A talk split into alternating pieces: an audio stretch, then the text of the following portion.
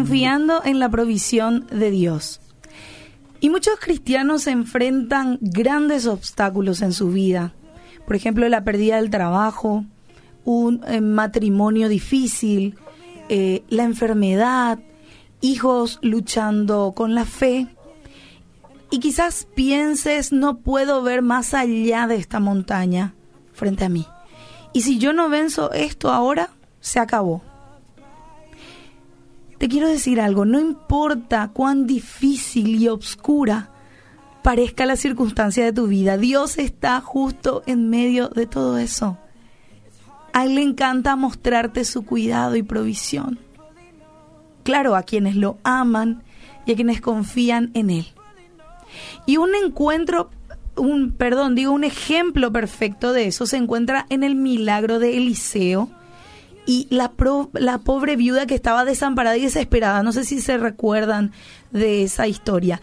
En esa época, cuando uno no podía cumplir con sus obligaciones, los acreedores se llevaban a sus hijos y a sus pertenencias.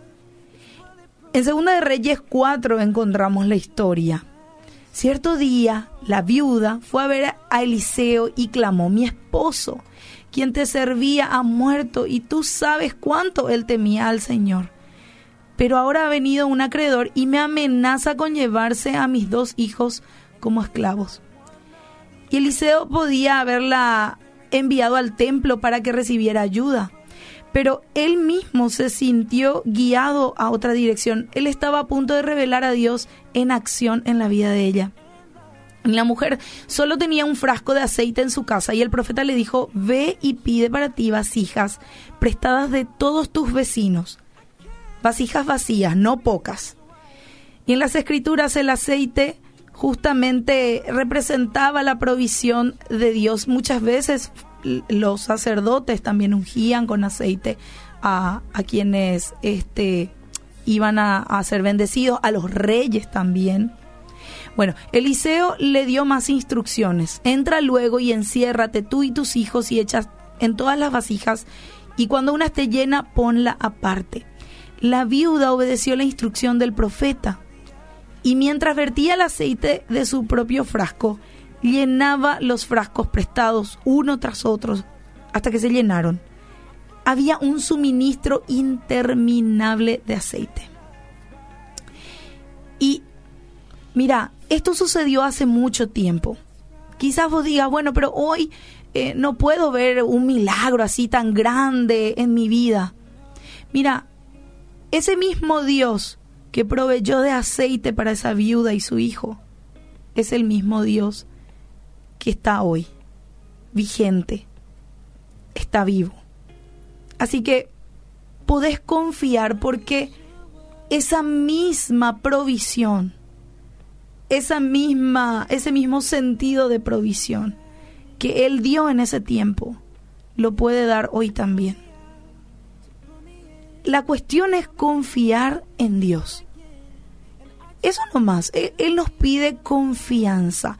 Imagínate, no solo se satisfizo la necesidad de la viuda, sino que ahora también tenía un poderoso testimonio para sus vecinos. ¿Sí?